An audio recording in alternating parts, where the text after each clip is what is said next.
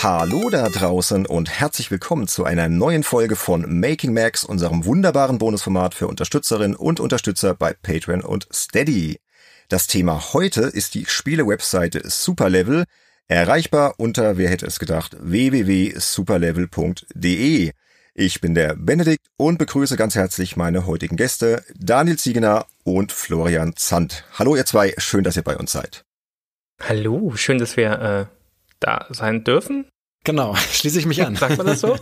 Schön, dass wir eingeladen wurden. Wir wurden genau. ja eingeladen, genau. Und müssen, weil wir wollten schon lange mal über Superlevel hier sprechen. Ihr kennt ja vielleicht Making Max, das ist ja diese Reihe über Spielemagazine, über alte, über neue, mhm. auch über Webseiten und Superlevel ist halt so, ja, irgendwie Exot ist vielleicht das falsche Wort, aber es sticht heraus. Aber warum und wie kommen wir gleich drauf. Ich möchte nämlich vorab noch einen wichtigen Hinweis verkünden. Eigentlich ist Making Max ja ein Unterstützerformat, wie gesagt, für alle, die uns auf Patreon und Steady Geld zuschieben. Aber diesmal wird die Folge auch im offenen Feed erscheinen, denn Superlevel ist eben eine unabhängige Plattform über Spielejournalismus und ich habe mal geschaut, ihr habt zum Beispiel geschrieben, euch sind Klicks und Hypes egal. Ja? und deswegen fühlt es sich jetzt für uns irgendwie falsch an, diese Folge hinter eine Paywall zu packen. Also das nur vorab, diese Folge ist für alle, die es interessiert und ich hoffe natürlich, es interessiert auch viele. Genau. So, und jetzt bevor wir über Superlevel im Detail sprechen. Ich kenne euch zwar so aus Podcasts und von euren Texten, weil ihr textet ja auch für diverse Magazine, für Spiegel.de, für Golem.de, für GameStar und so weiter. Aber nicht jeder wird euch kennen. Vielleicht könnt ihr euch gerade noch mal kurz vorstellen, so in zwei, drei Sätzen, was man so über euch wissen sollte. Florian, bitte zuerst. Der, der zuerst sagt, muss immer auch als erstes anfangen. Daniel, bitte. Ist das so? Aber ich wollte sagen, Schönheit vor Alter. Ich weiß gar nicht, ob ich älter bin als du. Bin ich älter als du? Äh, wie alt sind wir? Genau, wie alt seid ihr? Packt mal alles aus jetzt, genau. Ja gut, dann fange ich an. Ich bin äh, Daniel. Ich bin tatsächlich vor vielen Jahren inzwischen schon über das alte Superlevel, das es schon mal gab, das erklären wir gleich, in den Spielejournalismus reingerutscht. Das ist so diese, was es glaube ich in dieser Branche relativ oft gibt, so ein Quereinsteiger-Story, eine klassische. Ich habe früher viel gebloggt und irgendwann habe ich mal für Wired Germany geschrieben, als es das noch gab. Und von da an hat sich das so ein bisschen verselbstständigt, dass immer mehr Aufträge reinkamen und mittlerweile mache ich das teilhauptberuflich. Ich habe noch mit reduzierten Stunden meinen alten Job behalten und mache in der anderen Hälfte meines Arbeitslebens Journalismus über Spiele. ich schreibe viel für Seiten wie Golem Spiegel, GameStar, für Mac and I schreibe ich viel. Ein Printmagazin tatsächlich. Das ist die sehr kurze Fassung. Ich weiß nicht, wie weit soll ich zurückgehen? Wollen wir das Alter verraten oder wollt ihr das lieber für euch behalten? äh, 34. Ah, da bist du unterm Schnitt unserer Hörer. Also du bist jetzt hier direkt Superstar. Also, oh, der junge Kerl hier. Ach, wie schön damals. die jungen Wilden. Ja. Genau, die jungen Wilden von Superlevel. Ja, aber ich habe den, den Rücken eines 55-Jährigen auf jeden Fall. aber auch das ist eine Berufskrankheit, glaube ich. Ganz sicher, ja, ja. Auf jeden Fall. Ja. Dann übernehme ich vielleicht einfach mal direkt von Daniel. Also genau, ich bin Florian und ich bin auch tatsächlich, natürlich auch beim alten Superlevel mitgewirkt, bin aber so ein bisschen in Anführungsstrichen klassischer Rare in die Branche reingekommen über ein Praktikum, einen Redakteursjob bei einem Musikmagazin, beim äh, Visions Magazin, wo ich immer noch als freier Autor tätig bin. Da habe ich dann quasi Redakteur gearbeitet, ganz lange. Dann habe ich einen kurzen Abstecher in die Werbebranche gemacht, mehr oder weniger, und bin aber jetzt seit ja auch gut und gerne drei, vier Jahren auch eben als freier Autor mehr oder weniger für Spiegel unterwegs, für eben auch GameStar oder GamePro und aber noch fürs Visions Magazin, wie gesagt. Also so ein bisschen alles zwischen Musik, Netzkultur und Videospielen. Da schwimme ich so ein bisschen rum. Genau. Und ich bin tatsächlich auch 34 noch. Mensch. Mann, seid ihr noch jung. Das drückt jetzt den ganzen Schnitt hier des Podcasts runter. Ja.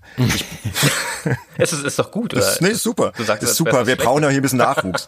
ja, nee, Quatsch. Also wir haben auch jüngere Hörer, das stimmt nicht ganz, aber wir haben neulich so eine Hörerumfrage gemacht, da kam irgendwie 38, irgendwas raus und da waren natürlich auch einige, die jünger waren. Also ihr seid da gut im Saft. Sehr gut. Also, trifft perfekt. genau. So, jetzt haben wir ja geklärt, wer ihr seid, aber wir haben ja auch schon gesagt, Superlevel hat schon mal existiert.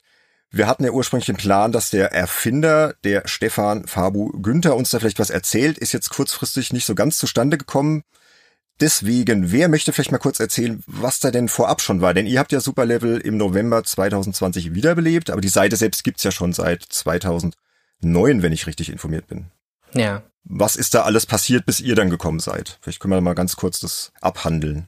Soll ich mal das alte übernehmen und du machst gleich das neue, Florian? Das können wir machen. Du bist ja auch länger dabei gewesen beim alten Superlevel. Genau, 2009 von Fabu gegründet tatsächlich als ein ganz klassisches Blog war Superlevel damals. Also ich würde jetzt sonst immer sagen, die Älteren erinnern sich, aber die Zielgruppe erinnert sich ja wahrscheinlich wirklich noch an die Zeit, als Blogs ein großes Ding waren. Für die jüngeren Blogs waren früher das, was Podcasts heute sind. Jeder hatte einen und das war irgendwie cool. und dann hat man halt angefangen, da über Spiele zu schreiben. Und Superlevel hat das immer schon ein bisschen mit einer gewissen Liebe zur Sprache und eine Freude zum Experimentieren gemacht und auch einem Fokus auf Spiele, die ein bisschen abseitiger waren, sprich die aufkommenden Indie-Spiele vor allem. Und das hat so ein bisschen hervorgehoben, glaube ich. Und es hatte auch dann lange so eine etwas hervorgehobene Stellung. Es war zum einen ein bisschen größer, es war zum anderen aber auch viel professioneller aufgezogen als die meisten Hobbyblogs. Ich bin 2014, das habe ich jetzt nochmal nachschlagen müssen, dazu gestoßen. Da hat mich der Fabo einfach mal angeschrieben, ob ich ja auch mal für Superlevel schreiben wollen würde, weil er irgendwie andere Blogposts von mir gesehen hat. Und dann bin ich dann dieses recht große Team damals schon gekommen. Und ja, da war ich dann bis zum Ende 2017 drei Jahre dabei und habe da echt viel gemacht. Ich gehe gerade meine alten Texte durch. Ich habe da auch viel ausprobieren können, viel lernen können von eben diesem großen Team, das halt schon an dem Punkt seit fünf Jahren da herangewachsen ist. Hm. Ja, und ich glaube, was Superlevel so ausgezeichnet hat, war wirklich, dass dieses Team zum einen sich sehr stark gegenseitig unterstützt hat wodurch einfach eine extrem hohe Textqualität entstanden ist, weil es einfach ein sehr professionelles Lektorat und gegenseitige Feedback-Kultur gab. Und zum anderen, dass wir gegenseitig da wirklich die wildesten Ideen umgesetzt haben. Und immer wenn man mit einer dummen Idee da in den Chat kam, hat irgendwer gesagt, ja cool, helfe ich. Und dann hat man das irgendwie gemacht. Und ich glaube, das hat so ein bisschen Superlevel diesen Ruf unter denen, die davon mitbekommen haben, zumindest eingebracht, so ein bisschen was Besonderes zu sein. Es gab zum Beispiel, haben wir mal eine Aktion gehabt, damals waren Twitch Plays Pokémon und so, so ein Hype. Ja. Und wir haben dann unser WordPress CMS auf Twitch gestreamt und über den Chat konnten Leute dann da einen, einen Review von Metal Gear Solid 5 schreiben. Ach was, das ist ja genial. Geniale Idee.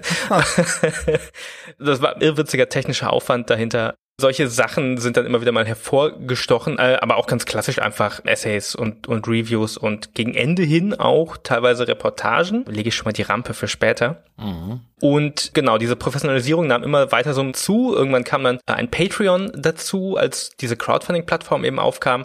Ja, dann irgendwann 2017 war irgendwann einfach so ein bisschen die Luft raus, weil da eben sehr, sehr, sehr viel Arbeit und sehr viel Herzblut und Leidenschaft ja. reinging und auch ein gewisser Erfolg da war. Kurze Zwischenfrage, weißt du denn, wie das am Ende bei Patreon aussah, auf wie viel Euro oder Dollar war das, glaube ich, damals noch, die Kampagne kam? Da ich natürlich äh, vorbereitet bin auf diesen Podcast, habe ich schon ah, mal die äh, äh ah. Graphtreon offen, wo man auch alte Patreon-Kampagnen nachgucken kann. Am Ende hatten wir tatsächlich so 420 Dollar, was natürlich nichts ist, gerade wenn man es mit so den großen deutschsprachigen Games-Journalismus, Patreons und Steadies vergleicht. Und das war so ein bisschen auch das hm. Problem. Hm. Es war einerseits genug Geld, um so eine Verpflichtung zu schaffen, andererseits nicht genug Geld, um wirklich einen großen Schritt zu gehen und es wirklich zu professionalisieren, sprich mit, dass Leute damit Geld verdienen können, mit der wirklich vielen Arbeit, die da reinfloss. Ja, und dann irgendwann ging es einfach relativ plötzlich zu Ende. Ja, und dann endete diese Ära. Blogs waren damals auch schon so ein bisschen drüber. Ja, das ist die sehr kurz crashige Form. Superlevel war ein sehr professionelles, sehr experimentierfreudiges Blog, aus dem, glaube ich, mehr für die deutsche Spielemedienlandschaft hervorgegangen ist, als man meint. Zum Beispiel Instant Moin war da sehr lange zu Gast, der Podcast. Genau, ja. Das kam damals dann in den Superlevel-Mantel, als das noch, wie hieß das früher? Breakfast at Manu Spiels. Instant Moin und der Name Instant Moin kam tatsächlich auch von Fabu, wenn ich mich recht erinnere. Oh Gott, äh, Sorry, Manu, falls ich die Geschichte hier falsch umschreibe. Genau, solche Sachen. Und auch viele Leute, die man heute noch in, oft liest, waren halt bei Superlevels. Und Dennis Kogel hm. äh, und der Nina Kiel. In die Fresse, ein Podcast, der bei Superlevel gestartet ist. Den gibt's jetzt auch wieder. Lost Levels, das Indie-Games-Blog, das Florian und ich noch nebenbei ein paar Freundinnen machen. Das ist auch direkt aus Superlevel hervorgegangen. Und Lost Levels war auch ein Kategoriename damals. Und das hat sich dann halt also, ja, danach verstreut. Ja, nachdem das irgendwie so ein bisschen einfach ausgelaufen ist, wahrscheinlich mit dem Ende der Blog-Ära. Also ein echtes Herzblutprojekt auf jeden Fall, auch was man da jetzt so raushört schon in dieser kurzen Zeit, was du da erzählt hast. Ich habe es ja auch immer gern besucht, Superlevel. Das war irgendwie so eine schillernde Seite im Spielejournalismus, die einfach anders war, so wie du auch gerade das Beispiel genannt hast, ne? diese abgefahrenen Ideen und so. Da gab es ja manchmal auch echt total verrückte Sachen, so irgendwie irgendwelche Spieletests zu Spiel XY, dann hast du dann irgendwie draufgeklickt und dann war dann irgendwie die Seite leer. Ich weiß jetzt gar nicht, welches Spiel das war.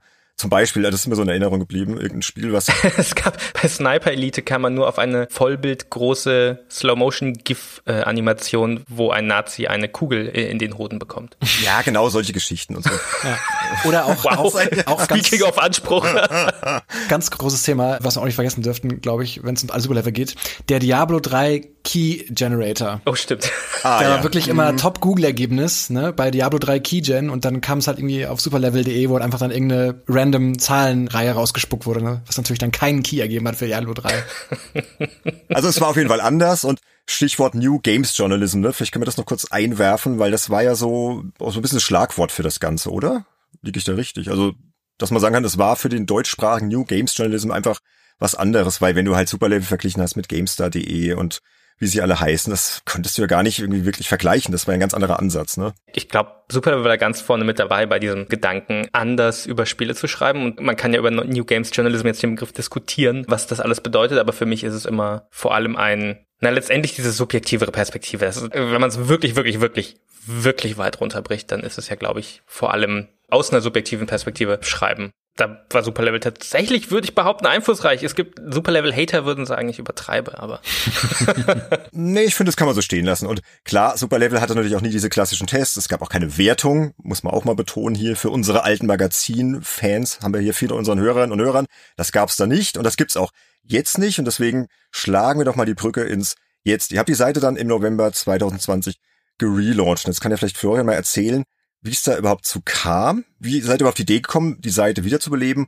Und wie lange habt ihr denn an dem Comeback insgesamt gearbeitet? Also es gibt einen, einen so ein bisschen in Anführungszeichen egoistischen Grund, sicherlich auch einen großen Grund, ist, dass Daniel und ich ja als, und das kennst du sicher auch ja, Benedikt, du bist ja auch freelance-mäßig unterwegs, dass man oft Ideen hat für Geschichten, hm. die interessant sind, aber die dann vielleicht nicht die nötigen Klicks generieren, dass dann die irgendjemand diese Geschichte abnimmt. Oh ja, das kenne ich nur zu gut, ja. Genau, und da hat sich quasi bei uns einfach so, also bei Daniel und mir einfach so ein riesiger Haufen an, an Artikelideen angesammelt und wir haben uns halt irgendwie, das ist so eine Motivation, dass wir uns gedacht haben, die Ideen sind da, wir hätten tendenziell sogar auch schon, tendenziell sogar schon die InterviewpartnerInnen irgendwie am Start, aber wir haben keine Möglichkeit, das irgendwie wirklich zu veröffentlichen, so, weil Lost Levels gibt's da immer noch, aber es ist mittlerweile ja auch mehr ein Podcast als ein Blog. Also da haben wir völlig den, den Pivot to Podcast gemacht eigentlich bei Lost Levels. Also eine Grundidee war, wie gesagt, wir wollen irgendwie gucken, ob das funktioniert, dass wir Geschichten, die wir für interessant halten und vor allem, die dann eben nicht in so klassische Review- oder Kolumnenrichtungen gehen, sondern halt wirklich so Studioporträts oder Making-ofs oder Reportagen zu irgendwelchen Phänomenen. Also wirklich, dass das eben der Fokus sein sollte. Bei diesen Themenideen auch. Das war so ein großer Grund. Und ich glaube, der andere Grund war, dass wir so ein bisschen auch gucken wollten, im deutschsprachigen Raum hast du ja meistens zwei Varianten. Entweder du hast ein Magazin oder eine Seite, die ihre Leute bezahlen kann und die aber dann auch tatsächlich mehr eben auf die Reichweiten achten müssen, weil dann irgendwie irgendwelche Werbegeschichten dranhängen und damit es halt irgendwie auch lohnt, weil das ja auch meistens die großen Magazine natürlich irgendwie ganz logischerweise irgendwie als professionelle Verlage organisiert sind.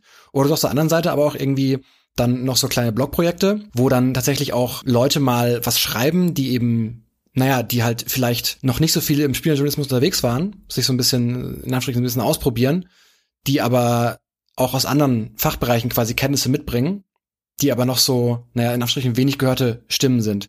Und es gab halt für uns zumindest so auf dem, in Anführungsstrichen auf dem Markt keine Plattform, die das irgendwie zusammenbringt, diese beiden Ideen. Also das war wirklich halt so die Grundidee dann, A, eben für unsere Artikel so ein bisschen eigennützig eine Plattform zu schaffen und B, was aber mittlerweile tatsächlich die Hauptmotivation ist dahinter, dass wir eben dann sozusagen sowohl bekannten als auch unbekannteren Stimmen einfach eine Plattform bieten und dass wir ganz wichtig denen auch den Leuten eben auch ein Honorar zahlen können für die Artikel, die sie dann über uns veröffentlichen können. Also ich glaube, Daniel und ich sind beide mittlerweile fast schon mehr in der Autorinnenbetreuung und im Lektorat als im selber schreiben tatsächlich.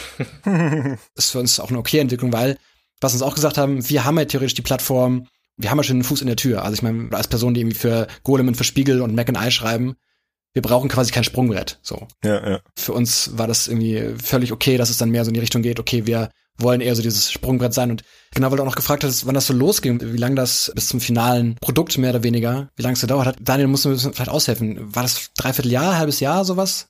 Ich hätte jetzt zwei Antworten. Ich glaube, das eigentliche Superlevel machen dann ging ziemlich schnell. Da würde ich sagen höchstens ein halbes Jahr. Das erste Mal über eine Idee, damals noch mit einem anderen Namen gesprochen, haben wir, glaube ich, vor der Pandemie schon. Also das war irgendwie 2019, falls du dich erinnerst. Da hatten wir mal so konspirative Discord-Chats am Start, auch damals noch mit anderen ja, AutorInnen, mit, mit freien, wo wir im Endeffekt das Konzept, das wir jetzt da haben mit Superlevel, schon so ein bisschen ausbaldowert haben. Das hat damals aus Zeitgründen dann irgendwie nicht gepasst, aber auch da war schon die Idee, dass so eine Plattform fehlt, die so, ja, also im Negativen kann man sagen, so eine Resterampe ist, aber eigentlich, nee, es ist falsch. Das ist, das ist völlig falsch. Also man muss sich da gar nicht selbst schlecht machen, so nur wenn man nee, auf keinen Fall. eine kleine Webseite hat. Ja, ähm, nee, sondern die eben eine Alternative bietet zu den Plattformen, die man pitchen kann, wo Florian und ich ja auch Texte machen, die wir, glaube ich, für gut und wichtig halten und wo es Texte gibt, die wir für gut und wichtig halten. Aber eben, wir haben schon dieses Bedürfnis lange gehabt, dass es so eine Lücke gibt. Weil ich glaube, bei aller Liebe zum Podcast sind wir schon auch noch Textmenschen im Herzen, ne? Mhm. Beide. Also es gibt halt bestimmte Sachen, die kann man am besten in so einer klassischen journalistischen Textform irgendwie darüber berichten. Es gibt Sachen, das sind Podcasts super, Sachen, das sind Videos super, aber wir hatten halt schon lange das Gefühl, dass es da irgendwie noch eine Lücke gibt, die man vielleicht, und wenn es eine sehr kleine Lücke ist, die man noch besetzen kann. Ihr habt jetzt so viele Sachen schon angesprochen, ich muss da mal kurz reingrätschen. Grätsch rein. Weil ich habe mir da schon ein paar schlaue Gedanken gemacht. Ich bremse euch mal kurz aus, wir kommen da gleich noch zu den ganzen Sachen, mhm. auch zu der Finanzierungsgeschichte und so weiter. Mich hätte jetzt noch ganz kurz interessiert, die alten Beiträge von Superlevel, also von dem Blog Superlevel, das bis 2017 existierte, die gibt's ja jetzt nicht mehr, ne, wenn ich das richtig sehe. also vielleicht bei euch irgendwo im Archiv oder so, schlummert irgendwo auf der Festplatte. War das eine bewusste Entscheidung, dass ihr gesagt habt, wenn wir neu starten, dann fliegt das runter, weil wir sind halt kein Blog, sondern wir sind, keine Ahnung, eher magazinig. Also war das bewusst so entschieden? Ja, das war schon bewusst, dass wir eine komplett neue Webseite haben wollten. Ich habe das immer gesagt, dass das alles online bleibt. Da sind wir dann sehr schnell in viele technische Probleme gelaufen. Deshalb gibt's noch kein offizielles Archiv. Ihr glaubt gar nicht, was man alles entdeckt, wenn man sich nach drei Jahren oder vier Jahren mal wieder in ein ungepflegtes Webseitensystem einloggt, wo ganz, ja. ganz viel selbst gebaut wurde dann willst du auf einmal sagen, ach okay, aktualisiere ich jetzt mal den SQL-Server und dann geht auf einmal nichts mehr. Nee, es gibt tatsächlich noch ein Archiv auf superlevel.grip, das macht der Stefan von Inside Moin. Stefan Schulte-Ortbeck macht das. Der hat damals, äh, weiser Voraussicht, schon ein Archiv angelegt. Es kommt ein Archiv, also es ist uns auch wichtig, dass es, wir das alte Superlevel nicht einfach überbügeln, mhm. weil, glaube ich, viel davon noch in dem neuen Superlevel steckt. Wir wollten aber auch eine neue Webseite haben, einfach damit gleich klar ist, dass der Ton ist ein bisschen anderer, die Art von Text ist ein bisschen eine andere. Und ich glaube, wenn wir einfach das alte Superlevel fortgeführt hätten, wäre das ein Bruch gewesen mit der Art von Text, ja, der einfach nicht funktioniert hätte. Was Superlevel vor allem war, waren vor allem Essays oder Essay-artige Reviews. Was wir jetzt machen, ist überhaupt keine Essays. Also wir machen nur Porträt, Reportage und Making-of. Und in allen geht's immer darum, dass wir mit anderen Leuten reden für den Artikel und aus anderen Stimmen den Artikel zusammenbauen und quasi so eine frontale Meinung gar keine Rolle erstmal spielt. Auch weil wir uns dann gesagt haben, als wir es gegründet haben, diese Art von Review, die war damals als Superlevel das erste Mal aktiv war, so super wichtig, weil das hat damals gefehlt. Heute vor allem mit Podcasts gibt es so viel Analyse aus tausend verschiedenen Perspektiven von Videospielen als Kunst, aus einer akademischen Sicht, aus einer technischen Sicht, dass wir da eigentlich nicht unbedingt noch was zu beitragen müssen. Sag bitte Stopp, wenn ich irgendwie schon wieder zu viele Punkte anspreche, wenn ich einfach vor mich hin. Ich lausche dir total andächtig und spring dann im richtigen Moment rein. Ja. Aber ich übernehme mal ganz kurz. Also euer Fokus Reportagen, Porträts, Making-Offs. Ja. Also so kann man sich so einen typischen Superlevel-Artikel vorstellen. Vielleicht könnt ihr auch mal sagen, was sind denn so die Artikel seit dem Relaunch, sage ich mal, jetzt seit November 2020, auf die ihr besonders stolz seid? Also ich habe jetzt zum Beispiel diesen einen Artikel, ich glaube, der war von Florian, über Gothic entdeckt und auch nochmal gelesen. Den fand ich mhm. ja total cool, weil ich liebe Gothic und fand das einfach schön, dass diesem Spiel diese Widmung ja zuteil kam. Und da kam ja auch der Björn Pankratz von Piranha Bytes zu Wort, der, glaube ich, immer ziemlich beschäftigt ist und so, ne? Wie bist du an den rangekommen? Ich habe schon gehört, dass der eigentlich die Zeit hat. Also das war ein cooler Artikel. Ne? Ich habe es einfach mal ganz ganz klassisch über die Kontakt-E-Mail vom Studio quasi einfach probiert. Und es hat tatsächlich auch funktioniert. Da hat mir dann Jenny geantwortet, also Jennifer Pankratz, die ja auch tätig ist als, ich glaube, hauptsächlich im, im Story-Bereich für die Spiele. Und genau, dann haben wir da quasi so ein kleines Mail-Interview organisiert bekommen, weil, wie du schon auch gesagt hast, sie meinten halt auch direkt so, ja, also irgendwie ein Call oder ein Telefonat wird schwierig, deswegen lieber per Mail. Ich mache einfach mal direkt weiter, wenn ich darf, mit den Artikeln. Natürlich. Also was meine eigenen Sachen angeht, auf jeden Fall auch Gothic, also weil es auch für mich einfach so ein totales Herzensspiel einfach ist und ich die Geschichte auch super interessant fand, gerade mit der Frühphase, wo sie ja eigentlich erst gar nicht so angekündigt hat, dass das wirklich dann so ein erfolgreiches Franchise wird, weil der erste Teil ja also schon auch sich verkauft hat, aber es ist nicht so, dass man sagt, boah, das war irgendwie der Überhit jetzt. Kam erst mit den Jahren. Genau, vielleicht noch ein zweiter von meinen Artikeln. Tatsächlich der allererste, den wir veröffentlicht haben. Weil klar, irgendwie die ersten Artikel sind immer vielleicht was, was Besonderes, wenn man dann das erste Mal sieht, okay, wie reagieren die Leute drauf auf das allererste neue Content Piece, sage ich jetzt mal, von einem angestrichenen neuen Magazin, wo ich dann quasi über das Browserspiel Blazeball gesprochen habe und da wirklich auch irgendwie, also ich glaube insgesamt waren es 15 unterschiedliche Leute da interviewt habe dafür, also die drei Typen dahinter, quasi mit dem Spiel selbst, dann aus der Community ganz viel. Genau, das sind glaube ich die zwei Artikel, die ich super interessant fand, aus meiner Sicht mehr oder weniger. Und von den anderen Artikeln nehme ich auch noch mal zwei. Zum einen, was ich super interessant fand, weil es einfach so eine Perspektive ist, die mir halt fehlt und was ich auch schon irgendwie angesprochen hatte, dass wir auch immer mal gucken, ob es halt irgendwelche Leute gibt mit einer Expertise, die halt weiterführt als nur der Journalismus. Da einfach nochmal so ein Themengebiet haben, wo sie besonders gut auskennen. Und das ist der Artikel von Sarah Fatun Heinze über die Synchronsprecherarbeit in Hades von Supergiant Games. Mhm. Das fand ich super interessant, weil sie kommt aus dem Theater eben und dass sie da halt irgendwie so diese, wie ich finde, sehr gut diese Brücke gebaut hat, einfach zwischen Theater und Videospielen. Und ein zweiter, den ich auch sehr interessant und auch gut fand, der auch ein bisschen länger noch mache war, ist eben, wie so Indie-Projekte mehr oder weniger die Konferenzlandschaft beeinflusst haben zu Corona-Zeiten. Also nicht nur bei Videospielkonferenzen, sondern auch generell darüber hinaus. Und das fand ich auch so ein sehr interessantes Thema, weil es auch einfach, glaube ich, so ein richtig zukunftsweisendes Thema ist. Und ich glaube, das ist auch so ein bisschen so, zeigt ganz gut, wo so die Bandbreite ist, dass man wirklich so diese klassischen Reportagen hat, wo man wirklich einfach dann mit Akteuren aus der Branche irgendwie spricht und das ist so ein bisschen so ein, in Anführungsstrichen, vielleicht ein bisschen trockeneres Thema, dann irgendwie unterhaltsam aufbereitet und hat dann so ein bisschen was Spielerisches, aber trotzdem eben dann fundiert mit diesem zwischen Theater und Videospielen, die Synchronsprechgeschichte. Apropos aufbereitet, ich bin auch gerade auf der Seite und scroll mich auch gerade durch die Artikel, die du genannt hast. Ihr macht das ja auch optisch sehr schön, ne? Es ist alles sehr klar, auch mal wirklich einen großen Screenshot reingeknallt, große Fotos, also man scrollt da gerne durch. Hattet ihr da irgendwie Vorbilder so, vielleicht so, so Polygon oder so aus, aus dem US-Bereich oder war das einfach so eure Vision, dass ihr gesagt habt, nee, so soll das aussehen. Das ist jetzt das neue Superlevel. Hatten wir Vorbilder, Florian? Glaub nicht, ne? Ja, also kommt bisschen auf an. Also ich glaube, man merkt schon, dass, zumindest ich für mich, merke schon, dass, dass, wenn man, dass ich halt zum Beispiel viel auch von Vice Games irgendwie konsumiere oder eben auch Polygon zum Beispiel. Die Layout-Artikel natürlich noch ganz anders, weil natürlich nicht diese ganzen Querverweise rein müssen, hm. was ja zum Beispiel je nach Plattform auch völlig in Ordnung ist. Also eine GameStar zum Beispiel, klar, dass sie natürlich dann nochmal irgendwie ein Embed machen von einem Video zu dem Thema oder zu dem Oberthema, solche Sachen, die dann vielleicht so rein aus ästhetischer Sicht vielleicht nicht so reinpassen, aber so aus Kontextsicht natürlich reinpassen. Und da wir das halt nicht machen müssen sozusagen, sind wir da auch gestalterisch so ein bisschen, also dass es ein bisschen luftiger wirkt auch und irgendwie, ja, abgesehen vom Haupttext tatsächlich auch wenig Text dann irgendwie noch mit dabei ist und so. Das wäre meine nächste Frage. Wie lang sind denn so die Texte im Schnitt? So Zeichenzahl mal, so Pi mal Daumen. Wir haben eigentlich ein Zeichenlimit, unter dem wir bleiben wollen, was wir nur bedingt schaffen. Also wir haben so diese Zahl, die wir sagen, so zwischen 5 und 10.000 Zeichen. Ab 10.000 finden wir es eigentlich zu lang, weil wir beide mögen schon, wenn es knackig ist, ja. Aber 5.000 ist so das, was man normalerweise bei so Online-Magazinen schreibt. Und das ist manchmal, fehlen dann doch irgendwie die zwei, drei schönen Absätze, die ja, noch ja. irgendwie, mhm. das ist einfach noch ein schönes, interessantes Detail reinbringen oder noch ein bisschen interessanteren Kontext bieten. Das ist so unsere sehr groß ist so, wenn man Bogenschießen macht, ist die allererste Trainingstestscheibe, so groß ist die. Zwischen 5 und 10.000 Zeichen, also es ist schon ein Spektrum. Ist doch okay, ja. Also man kann auch mal 8.000 schreiben, ohne dass einem gleich der Kopf abgerissen wird von euch. Ja, also wir haben glaube ich auch schon 12.000 vielleicht mal auf der Seite gehabt. Achso, mein Death Trash Porträt erscheint erst noch. Da hat Florian, glaube ich, nochmal gut rumgeflattert im Lektorat. aber ich glaube, das könnte sogar knapp über 10.000 sein. Lektorat kommen wir auch noch gleich zu, aber ich wollte jetzt mal die Gelegenheit nutzen, weil ihr ja auch für spiegel.de schon geschrieben habt. Ihr kennt das doch da wahrscheinlich auch, dass dann gesagt wird hier vom Auftraggeber 4000 Zeichen. Punkt. Ja.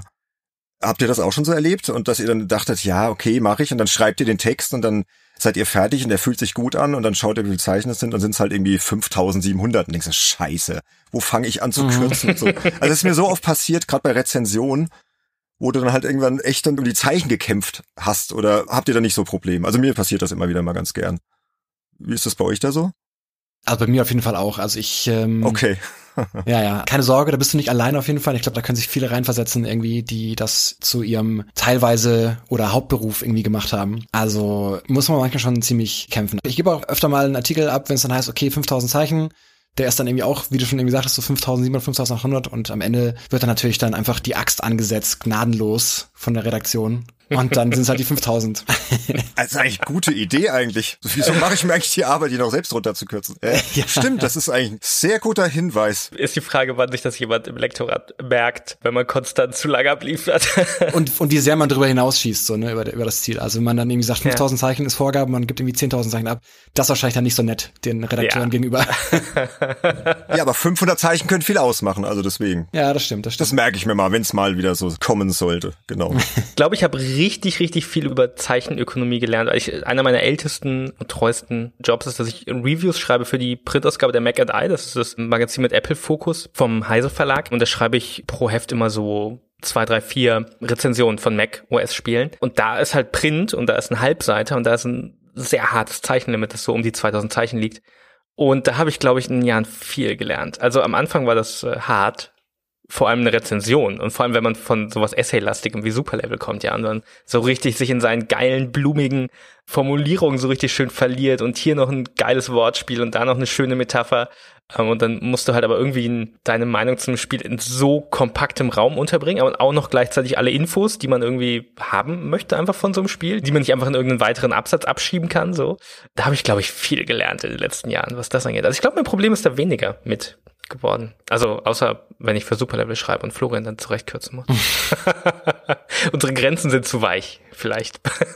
und wie ist das denn bei euch mit dem Thema SEO-Optimierung? Ist das für euch irgendwie überhaupt ja wichtig oder sagt ihr da nee, komplett wurscht, wir machen wirklich das, worauf wir Lust haben? Weil es ist natürlich für ein Online-Magazin heute auch wichtig, ne? dass du ja auch gefunden wirst in der Google-Suche und so weiter.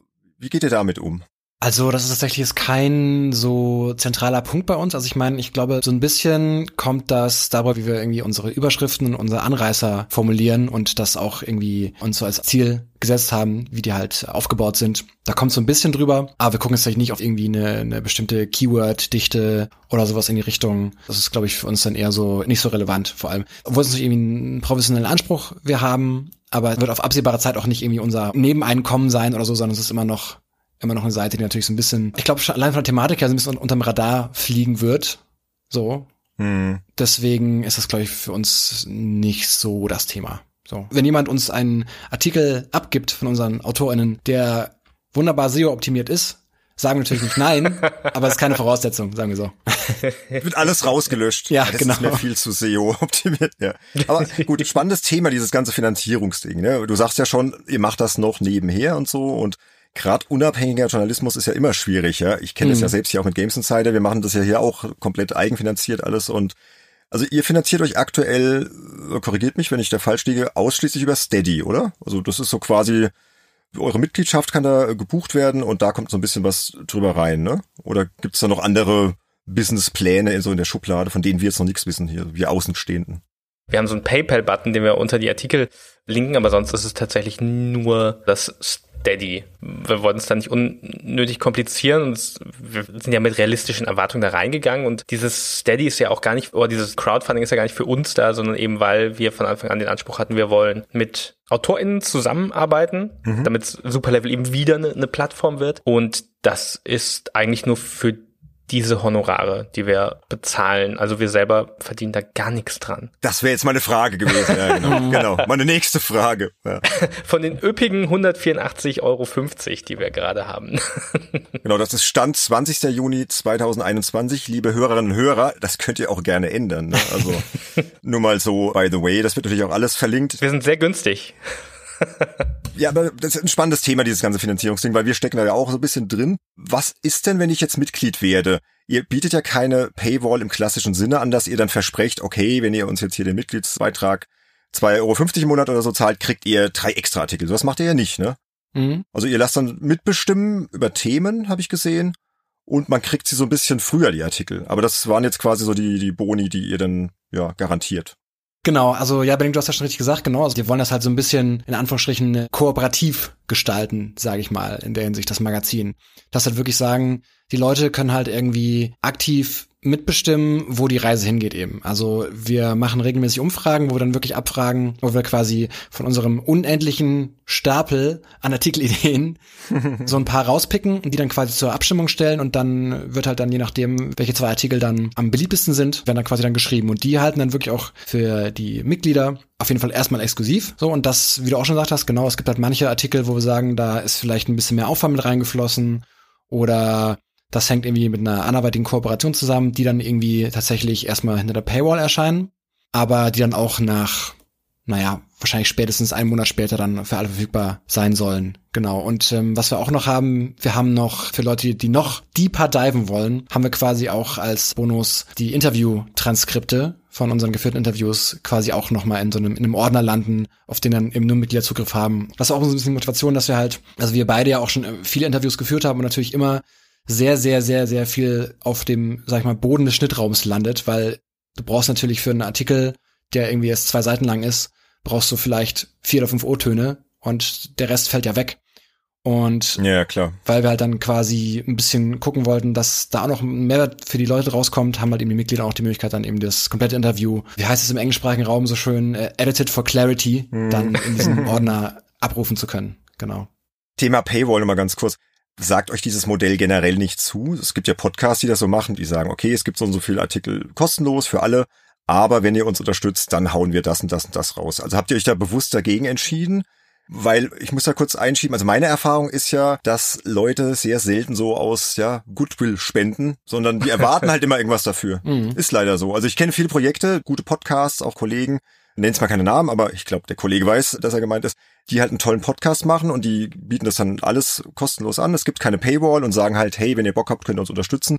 Aber ich sag mal, die Einnahmen sind relativ überschaubar, mhm. weil das anscheinend nicht so funktioniert. Ja? Also die Leute wollen anscheinend heute was. Die vergleichen das dann halt auch vielleicht so mit den Ausgaben für Netflix, für, für Amazon Prime, so mit ihren normalen Abos und sehen halt, okay, fünf Euro im Monat, dann möchte ich das und das haben. Also habt ihr das in Kauf genomong oder wie seid ihr zu dieser Entscheidung gekommen? Ich glaube, da kann man ganz direkt sagen, ja, das, das funktioniert tatsächlich eigentlich nicht. Nee, ne? Das sage ich ja. Das eigentlich fliegt im Lektorat auch raus. Das funktioniert nicht ohne Paywall. Ich habe da immer vor Augen, wo mir es so wirklich klar wurde, ist die Kampagne von Insert Moin, die ja lange alles auch öffentlich hatten und dann ja, irgendwann ja. umgestellt haben auf Paywall vor ein paar Jahren, ist es glaube ich schon her. Und dann kam halt nochmal ein Sprung. Und da sieht man halt so verschiedene Plateaus, die so ein Crowdfunding mit seinem Publikum erreichen kann. Und das erreicht man irgendwann dann nur, wenn man wirklich sagt, okay, ist es dir wirklich das Geld im Monat wert? Wir waren da aber schon von Anfang an gegen. Und ich glaube, das eine ist, dass wir auch realistisch sind, weil wir haben jetzt von Fabu die, die Domain für Superlevel bekommen, dass wir da diese neue Plattform aufbauen dürften mit dem Namen. Und das hat uns sicher so einen Anfangsaufmerksamkeitsboost gegeben, der nicht da gewesen wäre, wenn wir uns einen neuen Namen ausgedacht hätten. Und das andere ist, uns war auch von Anfang an klar, dass unser Output nicht hoch genug sein wird, dass da was wirklich für die Paywall abfällt. Und ähm, tatsächlich ist auch schon dieses Interviews transkribieren und bereinigen ein sehr hoher Aufwand.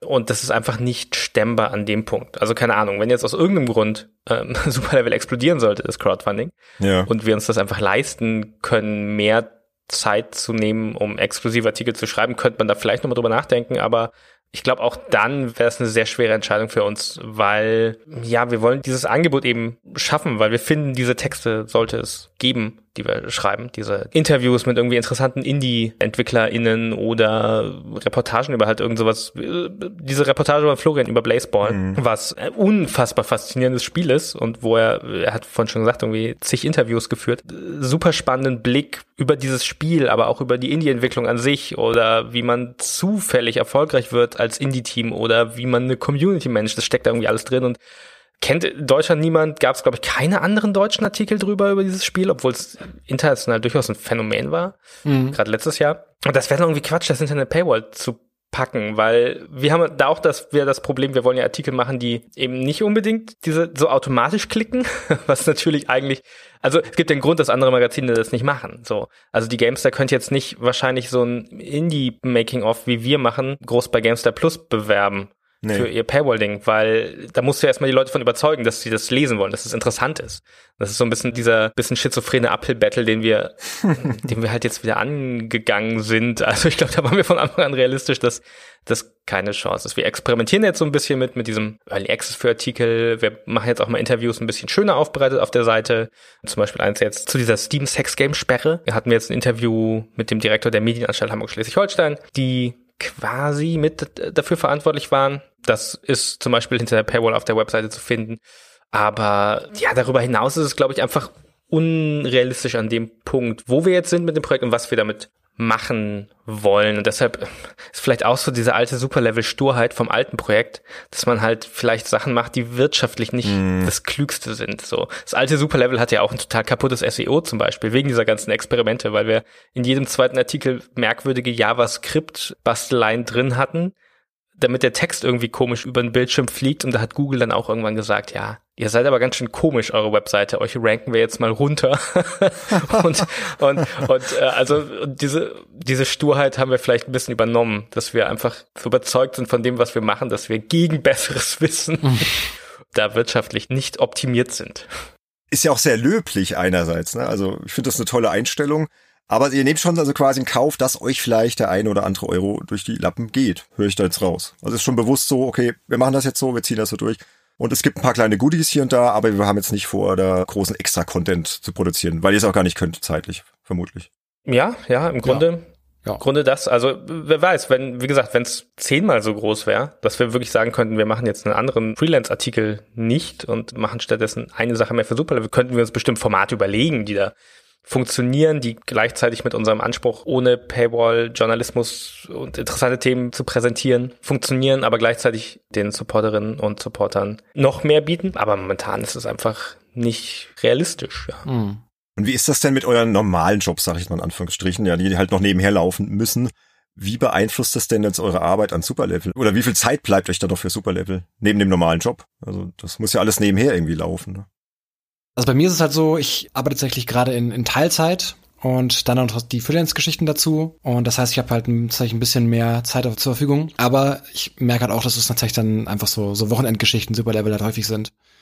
Also, dass man dann irgendwie sich dann am Samstag nochmal hinsetzt, was einem ja eigentlich auch immer im, im Freelancing-Bereich gesagt wird. Man sollte sich auch als Freelancer irgendwie feste Arbeitszeiten einrichten, aber dann ist doch wieder der Samstag, der dann vielleicht drauf geht, wenn man irgendwie einen Artikel schreibt für Superlevel. Also wir hatten ursprünglich halt die Idee, dass wir, wir haben auch bewusst deswegen halt gesagt, es gibt halt keine Garantie für eine bestimmte Anzahl an Artikeln pro Monat. Also wir haben am Anfang immer angepeilt, dass wir halt alle zwei Wochen einen Artikel haben wollen. So, also einfach aber aus Selbstverständnis. Also das haben wir nirgendwo niedergeschrieben, dass wir quasi nicht drauf festgenagelt werden können, falls es mal nicht klappt vom Zeitding her. Es ist immer so ein bisschen situationsabhängig, aber meistens kriegt man das eigentlich immer noch schon mit rein. Vor allem, weil es auch immer mehr Leute sich auch melden, die die oder wir Leute irgendwie rankriegen können, die halt Ideen im Endeffekt abnehmen, in Anführungsstrichen. Also die Texte umsetzen, wo ihr die Ideen einbringt. Genau, also die natürlich auch selber Ideen einbringen mhm. von sich aus, aber wenn wir halt sagen, okay, wir haben jetzt irgendwie ein, was, was wir unbedingt machen wollen, haben wir gerade nicht die Kapazitäten dafür, dann gucken wir halt mal unseren Pool ja. und schauen mal, wer da irgendwie Lust drauf hätte. Vielleicht noch eine Kleinigkeit, was man durchaus aber sieht, und das ist ein sehr kleines Crowdfunding, das wir jetzt auf Steady haben, 67 Mitglieder gerade, man sieht aber schon, das, was Florian gerade sagt, wir haben Monate, wo mehr ist und wo weniger ist und da sieht man einen Unterschied. Im Mai hatten wir jetzt aus diversen Zeitgründen tatsächlich nur einen Artikel und ein Paywalltes Interview. Da kamen tatsächlich keine neuen Abos dazu, aber äh, in den Monaten davor, wo mehr war, war es immer stabil mehr. Und jetzt im Juni haben wir auch wieder mehr und da sind auch schon wieder ein paar dazugekommen. Und könnte man jetzt überlegen, vielleicht wäre es irgendwie anders, wenn wir komplett Paywall wären, aber man sieht schon ähm, auch, dass ja, im sehr kleinen, dass das durchaus mit mehr Inhalten durchaus dann wieder neue Leute erreicht. Also ich glaube, es liegt auch ein bisschen in der Bandbreite an Themen, die wir haben. Und ja, das ist so ein bisschen diese Situation, die wir uns jetzt begeben haben. Ne? Wenn man rangeht mit dem, einerseits mit der Idee, wir wollen irgendwie ein Nischenprodukt machen, das ist unserer Meinung fehlt und so das Angebot an Medien über Spiele auf Deutsch breiter und besser macht. Aber andererseits halt, wo es einen Grund gibt, dass es niemand macht vielleicht. Und andererseits aber auch, und das ist wirklich ein ganz strikter Ansatz, eine von unseren wenigen festen Regeln, äh, anders als die Zeichenzahlen, dass wir allen AutorInnen halt festen Honorar zahlen wollen. Jetzt haben wir 100 Euro und das ist nicht die Welt. Das ist aber auch mehr, als wir beide schon verdient haben für manche Artikel. Mhm. Ähm, nicht so wenig in der heutigen Zeit, muss man leider sagen. Ja, ist voll okay, ja. Und wird hoffentlich irgendwann mehr, aber es ist das, was wir jetzt uns erlauben können. Und äh, das ist so unsere einzige harte Regel. Und das ist halt, ja, ist eigentlich ein bisschen widersprüchliches Konzept, aber wie gesagt. Ja, ja aber äh, Daniel, verspricht doch nicht gleich mehr. Ne? Also wenn es jetzt mal mehr wird über Steady, dann dürft ihr euch, glaube ich, guten Gewissens auch ein bisschen was in der eigenen Tasche behalten. Wäre jetzt meine Idee. Man sieht ja das Herzblut, was da reinfließt und ihr seid Journalisten. Also wäre jetzt nur so mein erster Gedanke, warte doch erstmal, bis die Zahlen steigen, bevor du jetzt hier die Autorenhonorare hochschraubst, was natürlich ein hehres Anliegen ist, aber ich fände das voll okay. Ja. Ich würde es euch wünschen, dass ihr da auch ein bisschen was mit verdient, weil ich kenne das ja alles. Ne? Wir verdienen Erfahrung und Liebe und so. Das, wovon John Lennon gesungen hat. Und ihr werdet zu Games Insider eingeladen. Genau. und zwar nicht hinter die Paywall. Also auch hinter der Paywall, aber nicht nur. Also ihr seid quasi überall. Ja, ist ja okay für euch, oder? Weil ich dachte irgendwie, das passt irgendwie nicht so. Also das fühlte sich für mich total falsch an. Deswegen machen wir das jetzt einfach mal so. Nö, äh, du, also äh, da euer öffentlicher Feed natürlich mehr HörerInnen hat als äh, der Paywall-Feed. Definitiv, nehm, ja. Wir nehmen, nehmen ja auch jede, jede Reichweite auch natürlich gerne an, wegen allem, was wir gerade gesagt haben. Das ist doch super, ja. Genau. Eine Frage noch, was mir noch aufgefallen ist. Eure Artikel haben ja gar keine Kommentarfunktion, wenn ich das richtig sehe. Warum denn eigentlich nicht? Gute Frage, ne? ja, also es ist ja auch immer so, glaube ich, so ein bisschen bei allen Leuten, die irgendwie Texte im Internet schreiben, gerade für größere Plattformen, ist es ja immer so ein bisschen so der Running Gag, dass man ja am besten nie in seine Kommentare gucken soll zu den ja, ja, Texten. Ja. Vor allem nicht bei Spiegel, ja. Ja, da genau. Sollte man gar nicht hingucken. Mhm. Genau, weil da halt wirklich immer die Leute sich versammeln, die sich beschweren wollen. So, und selten, die was Konstruktives anzumerken haben. Ich glaube, es ist nicht, dass bei Level diese Beschwer-Community wirklich anzieht. So, Wobei weiß man natürlich nie, ne? Aber ich weiß gar nicht, was der ursprüngliche Gedanke war, dass wir, dass wir keine Kommentarfunktion machen. Vielleicht tatsächlich zum großen Teil wirklich das. Ich weiß nicht, sein, hast du noch äh, im Kopf, warum wir gesagt haben, keine Kommentare? Also ein, Grund ist natürlich, dass das CMS, das wir benutzen, keine eingebaute Kommentarfunktion hat. Und es wäre wäre Arbeit gewesen. Nein, das ist so halb, also es ist halb wahr und halb, halb ironisch. Wenn mhm. wir es gewollt hätten, hätten wir natürlich trotzdem eine einbauen können. Ich glaube auch, dass in so einem, wenn man mal sich Blogs anschaut, und jetzt doch den Vergleich zu Blogs, ich glaube, es ist eher die Sphäre, in der wir uns tatsächlich auch noch bewegen, da kommentiert halt auch kaum noch jemand. Ne? Die Kommentarspalten sind meines Erachtens heute auf Facebook, äh, Instagram und Twitter, wo man den Artikel ja, liest. Ja. Und da wird dann halt kommentiert. Habt ihr auch einen Discord und wie ist das so mit Social Media Kanälen? Seid ihr da sehr aktiv oder ist das erstmal so zweitrangig? Also wir haben auf jeden Fall, klar, wir haben Twitter und Instagram, Facebook haben wir auch angelegt, aber wenn man bei Facebook kein Geld in die Hand nimmt, naja, passiert nicht wirklich viel. Relativ tot, ja. Ja, genau, deswegen halt Instagram und Twitter haben wir auf jeden Fall und haben auch schon mal überlegt, was in die Richtung zu machen, also dann eben vielleicht noch mal, um die Mitglieder irgendwie zu vernetzen. Ich glaube, dann hatte man überlegt, vielleicht einen Telegram-Kanal zu machen, sozusagen, wo die Leute dann joinen können, weil das geht ja auch ohne Handynummer, soweit ich äh, weiß, dass wir da quasi so einen Telegram-Kanal machen. Oder ein Discord war auch eine Überlegung tatsächlich mal, aber ist bis jetzt noch nicht so ausgereift tatsächlich. Also bisher kann man das wirklich nur kontaktieren, eben entweder über Mail oder Twitter-DMs oder Instagram-DMs. Aber wir haben noch kein Sammelbecken etabliert. Das kostet ja aber auch alles Zeit, ne? Darf man ja auch nicht vergessen. Richtig, also richtig, ich bin ja auch viel auf Discord, wir haben ja auch unseren Discord, wir nehmen ja gerade hier auch quasi im Hintergrund über Discord auf und Mhm. da seht ihr ja vielleicht die ganzen Rubriken und da schreiben dann doch schon viele Leute und das kostet echt sehr, sehr viel Zeit alles. Deswegen, ich kann das verstehen. Also vielleicht lieber behutsam aufbauen und da müssen jetzt einfach mal ein paar Unterstützer ran. Das ist ganz einfach. Ne? Ja. Damit dann einfach mehr Ressourcen zur Verfügung stehen. Also, Genau. Aber sowas machen wir uns alles Gedanken, wenn unser erstes sehr bescheidenes Ziel von 250 Euro im Monat erreicht ist, dann kommt die nächste Stufe, dann machen wir uns über solche Community-Sachen nochmal Gedanken. Da gibt's, wie Florian gerade schon sagte, ganz viele Sachen, die in unserem Projektmanagement-Tool Gott, das klingt dramatisch. In unserem Trello. in unserem Trello liegen auch Karten rum, wo so Gedanken sind. Aber auch wieder da so der Realismus. Wir wollen es lieber wirklich langsam wachsen und jetzt auch von unserer Seite erstmal quasi lernen, wie macht man so diese andere Seite der Redaktionsarbeit, die wir nicht so richtig viel machen. Dieses Inhalteplan mit AutorInnen arbeiten, Lektorat, was ein ziemlich großer Prozess ist. Und vor allem halt so ein Pool oder ein Netzwerk aus AutorInnen aufbauen, mit denen wir irgendwie zusammenarbeiten. Also Step by Step und realistisch und ja, das klingt auch vernünftig. Aber hier Thema Lektorat, wenn du das gerade ansprichst, habt ihr da jemand, der das festmacht oder seid ihr da beide für zuständig und lektoriert euch dann gegenseitig oder sagt halt, okay, hier kommt jetzt Text von einer Autorin, den macht heute Florian und morgen den macht Daniel oder wie läuft das da in dem Bereich ab? Wir haben bisher immer so einen Hauptverantwortlichen für jeden Text, der von Freien kommt zu uns und wir lektorieren uns jeweils gegenseitig, ja. Ja, kostet aber auch Zeit wiederum, ne? Total. Hätte ich vorher auch nicht so eingeschätzt tatsächlich. Also es ist eine große Überraschung, wenn man wirklich so ein richtiges Lektorat macht. Mhm. Wir machen sehr intensives Lektorat schon, ja. Also ihr nehmt das ernst schon, ne? Also wird dann schon wirklich das Wort auch mal überprüft. Kann ich das so stehen lassen? Hier ist das überflüssiges Füllwort. Ist schon mehr als nur hier und da mal ein Tippfehler oder ein Komma setzen, sondern wirklich, also wir wollen auch wirklich inhaltlich mit an den Texten quasi arbeiten, nicht weil wir uns da einbringen wollen, sondern weil unser Eindruck auch ist, dass das oft viel bringt, so ein Lektor. Das merken wir auch untereinander, wenn wir sagen, also es gibt ja dieses Sprichwort mit dem Kill Your Darlings, so, dass man immer die Mhm. Stellen so streichen muss, auf die einem am liebsten sind und das merken wir, glaube ich, auch, wenn wir gegenseitig unsere Texte schreiben, habe ich so eine total wunderschöne poetische Einleitung geschrieben und sagt Florian, na ja, da kommt man aber nicht so gut in den Text rein. ja, aber es ist wichtig, dass du so jemanden hast, ja. Ja, genau. Und deshalb entsteht fast schon ein Meme, obwohl wir noch gar nicht so viele Texte von freien AutorInnen hatten, aber wir machen das in Google Docs und wer so ein Google Doc kennt mit der Bearbeiten-Funktion, ja, der muss sich das einfach vorstellen, dass das einfach alles bunt ist am Ende. Ja, genau. Aber alles mit Vorschlägen. Also das ist auch das Ding. Wir sagen nicht, ah, der Satz ist scheiße, mach den weg, sondern viel Fragen, Kommentare, viel Vorschläge tatsächlich auch und das ist am Ende immer noch der Text der Autorin oder des Autors, mit dem wir arbeiten.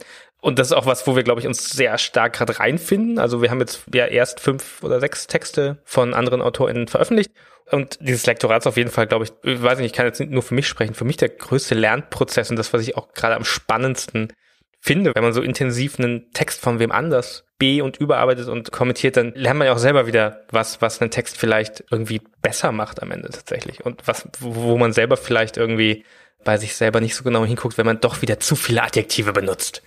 Es hat ja auch jeder einen eigenen Schreibstil, ne? Ich finde das halt auch spannend. Ich mache das ja auch in meiner Agentur, ich kriege ja auch von verschiedenen Autoren Texte rein und du merkst halt auch, jeder hat so seine Eigenarten, jeder hat vielleicht auch so seine Macken, die dann sich auch immer wieder wiederholen wo du manchmal denkst, oh, Alter, musst du das jetzt schon wieder so machen, ja, also. Aber die auch schön sind oft, ne? Ja, er macht ja irgendwie auch dann den Autor aus oder die Autorin, weil das ist halt so die, diese typische Macke, so, ah ja, ah, hier dieser Bindestrich jedes Mal hier an der Stelle und so, mm. aber ist halt so, ja. Bei mir ist es so ein bisschen so eher weniger Lernen als Anpassungsprozess, weil ich ja aus dem Redakteursbereich komme, aber halt Print. Und das ist noch ganz anderes. Ne? Wenn man für Print schreibt, dann hat man ja irgendwie viel, viel mehr Raum irgendwie für die von Daniel veranschlagten poetischen Einleitungen, sage ich mal. Geh mir weg mit den szenischen Einleitungen genau. und die genau. Adjektive. Alles weg. Genau. Ähm, aber es ist klar, es ist nochmal was ganz anderes, dann quasi ein Intensivsektorat für den Online-Bereich eben zu machen. Und ich glaube, das ist uns auch deswegen so wichtig, dass wir das auch leisten wollen. Auch äh, momentan noch unentgeltlich, weil, also bei mir zumindest ist es halt so, ich kann jede große Redaktion verstehen, die nicht die Zeit hat, so intensiv zu arbeiten, die dann halt sagen, ja, keine Ahnung, wir bekommen am Tag 20 Artikel rein von unterschiedlichen Leuten. Wir können quasi nicht mit jedem ganz nah am Text arbeiten. Eine Arbeit leider relativ zeitig befristet gewesen, weil danach dann irgendwie für das Portal die Gelder ausgegangen sind für die freien Autoren, beziehungsweise der Geldhahn von der Konzernmutter zugedreht wurde in dem Bereich.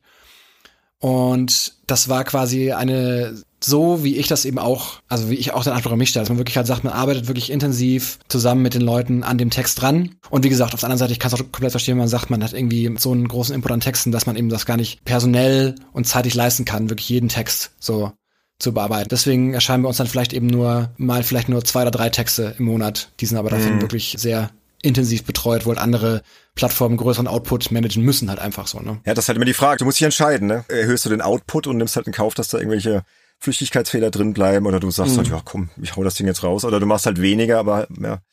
Also ich finde den Ansatz gut und finde ihn auch ja, erstrebenswert, weil das fehlt mir sehr oft, gerade bei Spiele-Websites. Da merkst du halt, das wird einfach nur rausgeklatscht, schnell die News und auch bei größeren Seiten, ja. Und selbst auch bei Seiten wie Spiegel oder so, wo dann teilweise auch das Lektorat nicht so intensiv ist, wie man es vielleicht erwarten könnte, weil die halt auch einen unfassbaren Output haben, wo ich auch manchmal denke so, hm, wieso haut er mir da jetzt den Rechtschreibfehler rein? Den hatte ich doch gar nicht drin, ja. Da wollte er dann irgendwas verschlimmbessern, aber ja, ich finde das gut, aber Daniel wollte, glaube ich, auch noch was loswerden. ja, ich muss nur gerade, wenn du Lektorat vom Spiegel sagst, das war ein meiner schönsten Erlebnisse. Ich habe für Spiegel Plus einen Artikel geschrieben über Pokémon-Sammelkarten von einer Weile und das war sehr schön, weil da kommt dann nochmal das inhaltlich striktere Lektorat, das äh, die normal, glaube ich, beim Print auch benutzen und es war sehr schön, einfach mit der Faktencheck-Abteilung vom Spiegel im Lektorat nochmal über die genauen Übersetzungen von Pokémon-Namen kurz in den Dokument-Kommentaren zu schreiben. also der kannte die wahrscheinlich nicht die Namen, oder? Für den war das wahrscheinlich total abgedreht. So, hä, ich weiß gar nicht mehr, was es war. Also, aber irgendwie ist es hängen geblieben. Es ging um Pokémon-Namen auf jeden Fall. ja, ein Thema Spielejournalismus nochmal so im Allgemeinen. Wie denkt ihr denn so über die aktuelle Lage so des deutschsprachigen Spielejournalismus vor allem und ich muss da nur jetzt mal weit in die Vergangenheit gehen. Da wart ihr noch viel, viel jünger. 2011 hat ja Christian Schmidt diesen legendären Aufruf damals bei Spiegel.de veröffentlicht. Mehr Geist bitte, liebe Games-Tester. Ich gehe mal davon aus, ihr kennt den Artikel und was dann daraus entstanden ist, diese ganze Kontroverse. Ist das denn heute deutlich besser? Hat sich das in den letzten Jahren ja zum Guten hin gewandt oder gibt's immer noch Defizite im deutschen Spielejournalismus, eurer Meinung nach? Ich fange mal an. Also ich glaube, es hat sich auf jeden Fall verbreitert über die Jahre jetzt. Also weil vor zehn Jahren war halt wirklich, also jetzt im, im professionellen Bereich, durch Blogs außen vor in dem Fall jetzt, aber vor zehn Jahren, naja, da gab's halt die Produkttests und sehr viel mehr gab's da halt nicht im deutschsprachigen Spieljournalismus. Das muss man ja so sagen. Und klar, diese Form von Spieljournalismus hat natürlich auch irgendwie seine Berechtigung, so, weil es gibt das Publikum, das wissen möchte, lohnt sich für mich, diese 60 Euro auszugeben für das Spiel. Und für die Leute werden diese Artikel gemacht und das ist völlig in Ordnung. So, das muss es auch mhm. geben. Aber ich glaube, es hat sich jetzt auf jeden Fall, es fängt an, sich zu verbreitern und mehr in Richtung, ja, so Spielekultur auch zu beleuchten. Das aber immer noch im kleineren Rahmen auf jeden Fall. Ich meine, zum Beispiel sowas wie, keine Ahnung, wenn man bei den ganz großen oben anfangen, eben sowas wie, dass in, bei GameStar Plus zum Beispiel auch mal irgendwelche Hintergrundreportagen stattfinden. Das wäre, glaube ich, vor zehn Jahren so nicht möglich gewesen. So, und das ist halt auch eben nur durch das, in Anführungsstrichen, Crowdfunding in dem Fall oder Paywall, ja, möglich gemacht worden. So, und ich glaube, dass eben gerade Crowdfunding über Patreon und Steady, das ja jetzt wirklich, also gerade Patreon ja super etabliert ist, also das ist ja eine feste Größe in sämtlichen publizistischen Bereichen, sage ich jetzt mal, ob es irgendwie jetzt Podcasts sind oder Magazine oder irgendwelche Seiten und in unterschiedlichsten, unterschiedlichsten Bereichen, ja. Ich glaube, dass gerade dadurch halt einfach auch es ein bisschen einfacher geworden ist, sozusagen sich ein bisschen breiter aufzustellen. Wobei muss auch schon sagen, es ist, glaube ich, immer noch eine Nische auf jeden Fall. So und es gibt halt natürlich klar, wenn du ein erfolgreiches Crowdfunding hast, dann kannst du dir eben auch erlauben, mal so ein bisschen nischigere Sachen mit reinzunehmen oder irgendwelche Titel mit reinzunehmen, die du eben nicht als klassisches Review besprichst, sondern irgendwie, keine Ahnung, vielleicht mal ein Streitgespräch draus machst zu einem Indie-Titel. Das geht dann, wenn du irgendwie, weiß ich nicht, ein paar tausend Euro jetzt sozusagen über Patreon einnimmst. Aber ich glaube, gerade die Seiten, die sich noch auf klassischere Metriken verlassen müssen oder verlassen, wie eben dann irgendwelche äh, Page Impressions, um dass dann eben von mir aus die Werbebanner geklickt werden oder dass da die Impressions durch die Werbebanner kommen, die tun sich, glaube ich, schwer. Also die sind natürlich einfach auch größere, naja, ich sag mal, es sind, äh, wie die Kollegen Christian Schiff und Christian Alt gerne sagen, es sind ja Dickschiffe, ja, die einfach sich schwer manövrieren lassen und was einfach dauert, bis so eine Kursänderung wirklich stattfinden kann, wenn sie stattfindet, wenn sie dann eben vom Publikum auch gewollt ist, so. Und ich glaube, es geht mehr, es geht immer mehr natürlich, klar. Also es ist immer eine Frage der Möglichkeiten auch des Publikums natürlich, weil wenn du halt sowas hast wie zum Beispiel schon das genannte Polygon oder irgendwie Vice Games oder Waypoint in den USA, die ein ganz anderes Publikum haben, wo das Publikum auch irgendwie in Anführungsstrichen so erzogen wurde, dass man eben so ein bisschen so einen anderen Blick drauf wirft auf Spiele als den reinen Produkttest, ist natürlich leichter da auch irgendwie solche Sachen zu publizieren als in Deutschland, wo das halt wirklich ja auch immer noch sehr stark in dem Produkttest-Bereich primär drinsteckt, der Spieljournalismus. So. Gut, der hat ja auch seine Daseinsberechtigung. Hatte Christian ja übrigens auch gesagt, der bei uns im Podcast ja, war so, ja, Wertung kann man immer noch machen, ja. Also er fand das jetzt nicht schlimm, das fand ich gute Einstellung. Gibt ja Leute, die verteufeln das total, aber klar, ich finde auch, es, mhm. es, Deutschland dauert immer alles sehr, sehr lange, ja bis wir da mal hinkommen, wo jetzt die, USA-Kollegen sind, das ja, das wird wohl noch dauern. Ja. Ist bei Podcasts ja auch sehr ähnlich. Da werden Podcasts zum Beispiel auch irgendwie schon viel ja professioneller wahrgenommen. Nicht, dass sich irgendwelche Typen halt hinhocken und über irgendwas labern so. Ne? So, ich habe immer das Gefühl, in Deutschland ist das so, ja, Podcast, da hocken halt irgendwelche Typen, labern irgendwelche Spiele. Und mhm. die Leute merken vielleicht gar nicht, was für eine Arbeit dahinter steckt, dass man ja. so eine Folge auch vorbereitet. Ja? Also jetzt auch diese Folge hier, nur mal so, ja, und dass man die vielleicht auch nachbearbeitet, dass man da halt auch wirklich Herzblut reinsteckt und Zeit und Recherche und so. Und in Deutschland ist es immer so, ja, also kommt mir so ein bisschen so vor. Ne? Also da haben wir auf jeden Fall noch Nachholbedarf. Ja, also ich bin ein bisschen optimistischer, glaube ich, inzwischen. Ich glaube, als ich noch bei Superlevel war, war ich noch radikaler, alles scheiße. Also beim alten Superlevel so. Und da war dann auch so dieses Rebellische ein bisschen hinter. Ich glaube, inzwischen sehe ich das ganz anders und deshalb ist auch die Seite anders. Und ich glaube, wie Florian schon sagt, das ist sehr viel breiter geworden, gerade in den letzten Jahren. Und viele Sachen sickern alle möglichen Ecken rein. Also Gamester hat mit Gamester Plus total interessantes Angebot, finde ich, an vielen Stellen, wo ich auch immer wieder mit und Florian auch mit interessanten Texten irgendwie landen. Und auch in so einem GameStar Review steht inzwischen mal irgendwie was zur Politik von Life is Strange. Ich weiß nicht, ob man das böse P-Wort sagen darf. Äh, Politik in Spielen. Ja, ich glaube tatsächlich aber auch gerade Podcasts und so und gerade diese Medienvielfalt und was es an Audio und Video gibt. Es ist ein unglaublich breites Angebot eigentlich. Also ich würde ja mal sagen, wer sich so wirklich beschwert, dass alles scheiße ist, der soll im deutschsprachigen Spielejournalismus, der sollte entweder besser suchen und dann halt die Projekte unterstützen, die Kleinen, die das machen. Weil ich glaube, es gibt zu fast allem was. Und das ist ja der Punkt. Die sollte man dann halt auch unterstützen. Nicht immer nur die Großen, ne? Auch mal die das kleineren. ja, sehe ich genauso. Ja, ja. ja.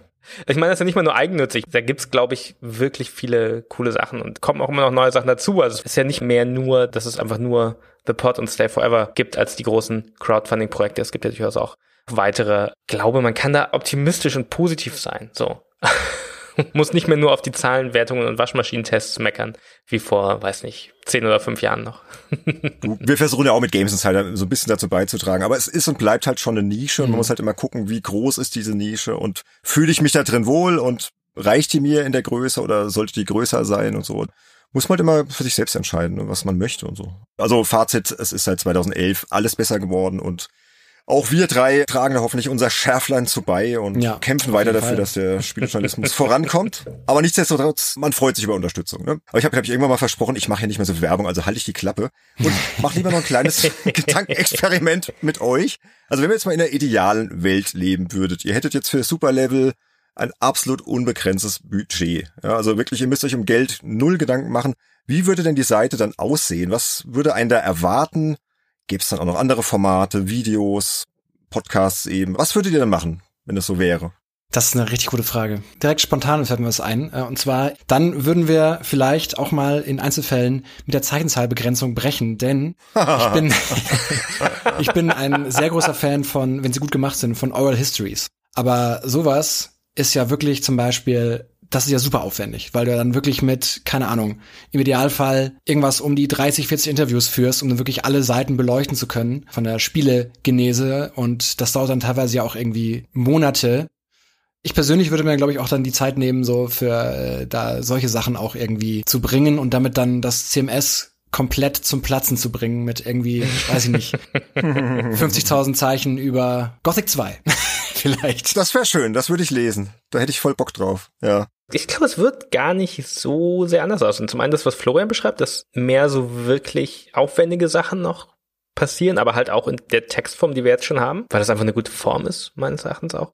Und, da kann ich es wieder nur sagen, ich glaube, wir würden halt auch dann das, was nach jetzigem Maßstab Traumhonorare für freie AutorInnen werden, zahlen was in, eigentlich einfach nur angemessene wären so. Aber ja, ich glaube, das, das wäre das andere. Also ich, ich will das gar nicht so sagen, immer so als hier so der wohltätige Good Guy rumzustehen. Weil ich bin ja selber freier Autor und das ist einfach viel Arbeit, ne? Die in so ein Definitiv. dieser reingeht. Mhm. Also man Natürlich. glaubt das ja vielleicht gar nicht so, aber weiß das vielleicht so gar nicht oder nimmt das nicht so wahr, wie viel Arbeit in Text geht. Aber wenn wir so einen Text machen, dann ist so ein bis drei Interviews, die muss dann irgendwie transkribieren. Da gibt's dann inzwischen so KI-Sachen, aber musst du auch noch da die Zitate raussuchen, muss erst mit Interviewpartner finden, Interviews führen, dann gibt es eine Lektoratsschleife, muss darüber hinaus noch recherchieren. Das ist einfach viel, viel Zeit äh, und Arbeit. Und ich glaube, das wäre das andere noch. Mhm. Ja, ja. Und andere Formate so, dass ihr sagen würdet, okay, wir machen jetzt auch Videoreportagen oder einen regelmäßigen Podcast. Also es wäre gar nicht so euer Ding. Ich höre schon raus, ihr seid wirklich mit Leib und Seele, ja, Textjournalisten auch noch. Ja, auf jeden Fall. Oder würdet ihr das dann auch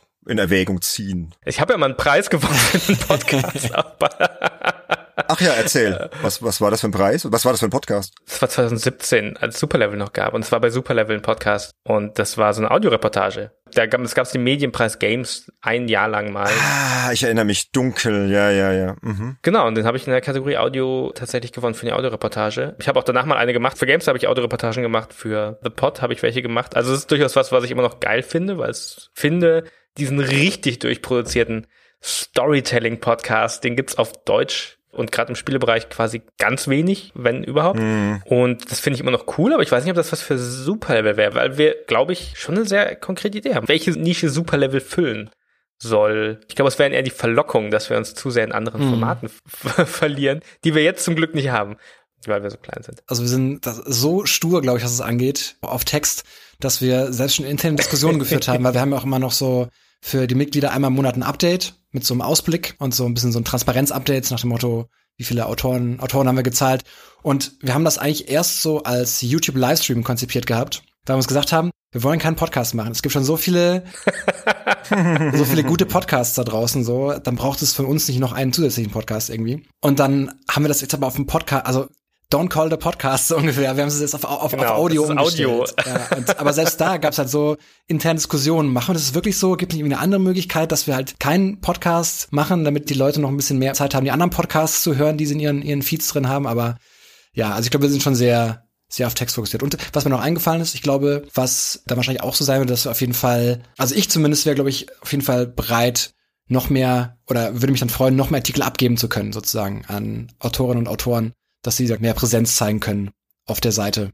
Dass man sich quasi vollends, ich zumindest zum großen Teil so in den Lektorats- und Verwaltungsprozess stürzen kann. Obwohl das irgendwie sehr trocken klingt tatsächlich, aber ich glaube, für mich persönlich zumindest wäre das ein ganz guter Ausgleich zum, ja, zum sonstigen Freelancing, wo ich ja dann quasi in Anführungszeichen nur schreibe. Wobei, wenn du unbegrenztes Budget hättest, müsstest du ja kein Freelancing mehr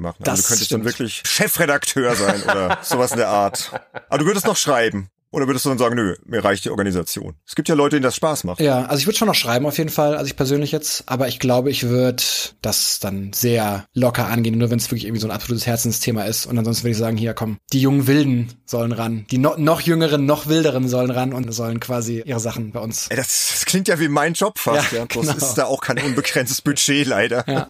ja. Nee, weil ich schreibe auch nicht mehr so viel. Ich versuche auch viel abzugeben, Mhm. aber das fehlt auch manchmal an das Schreiben. Ich glaube schon, dass man dann sich ab und zu was rauspickt, was einem halt besonders viel Spaß macht, was einem am Herz liegt und dann muss das auch mal raus. Ja, auf jeden Fall. Das eine Herzensprojekt, das äh, wäre dann schneller fertig, dass ich jetzt das in unserem, äh, ich mache jetzt kurz Werbung ganz dreist, ne? Das in Natürlich. unserem letzten nicht nicht Podcast schon angekündigt wurde, aber Florian erwähnte gerade schon dieses Konzept Oral History. Also gibt's da ein schönes deutsches Wort für eigentlich für dieses Artikelformat? Also dass man quasi anhand von sehr vielen Interviews und sehr vielen verschiedenen Perspektiven die Geschichte von äh, einem Spiel oder einem Studio nacherzählt. Da arbeiten wir gerade an was hinter den Kulissen. Das wird irgendwann nächstes Jahr erscheinen. Also das ist schon Sowas würde dann schneller gehen. Mhm. So ein großes Projekt, Hm. wie es jetzt gerade bei uns anrollt. Und das wäre eine Sache. Also ich glaube, es würde nichts an den Inhalt tatsächlich ändern, wie Florian auch schon, auch schon sagte. Würde einfach schneller gehen, würde mehr kommen wahrscheinlich und Wir wollen ja genau das machen. Also es klingt jetzt auch so Mhm. doof, ne? Aber das ist schon genau das, was wir machen wollen. Es ist doch großartig. Ja. Aber klar, in der Nische halt und man muss halt schauen, wie es halt nebenbei geht. Und so könnte man sich halt drauf konzentrieren. Ne? Genau. Ich glaube, wir sitzen da so ein bisschen im gleichen Boot. Vielleicht können wir nach dem Podcast dann nochmal drüber weiter philosophieren. Aber ich glaube, es ist ein guter Zeitpunkt, mal rauszugehen und das einfach mal so stehen zu lassen. Also ihr seid auf einem guten Weg. Ihr macht das Step by Step. Ihr macht das sehr realistisch. Das gefällt mir. Und ihr macht das vor allem mit Liebe zum Detail und ohne so, ja, es muss jetzt alles raus und SEO und ne, also wirklich so, wie ihr Bock drauf habt. Und da bleibt euch nur zu wünschen, dass das noch viel Erfolg hat. Ja, vielen Dank. Danke. Und ich werde auch alle relevanten Sachen hier zu Steady und so weiter in die Shownotes stellen. Und wer dann sagt, hey, Superlevel ist cool, der kann natürlich dann gerne mal auf Steady gehen und da eine Mitgliedschaft abschließen. Und wer Lust hat, uns sein Feedback zu dieser Folge mitzuteilen, kann das natürlich gerne tun. Ihr erreicht uns am besten auf unserem Discord-Server oder via Social Media. Sämtliche Links findet ihr auf unserer Webseite www.spielejournalist.de. Dort gibt's auch alle Infos zu unseren Premium-Podcasts, zu denen eben auch das Format Making Max zählt. Wir freuen uns natürlich auch immer sehr über Bewertungen und Rezensionen bei Apple Podcasts. Dann würde ich sagen, Florian, Daniel, vielen, vielen Dank fürs Vorbeischauen hier bei Games Insider. Danke für die Einladung. Danke für die Einladung. Gerne. Und weiterhin ganz viel Spaß, Erfolg und wir hören uns bestimmt an anderer Stelle noch einmal. Macht's gut, ne? Bis dann. Ciao, ciao.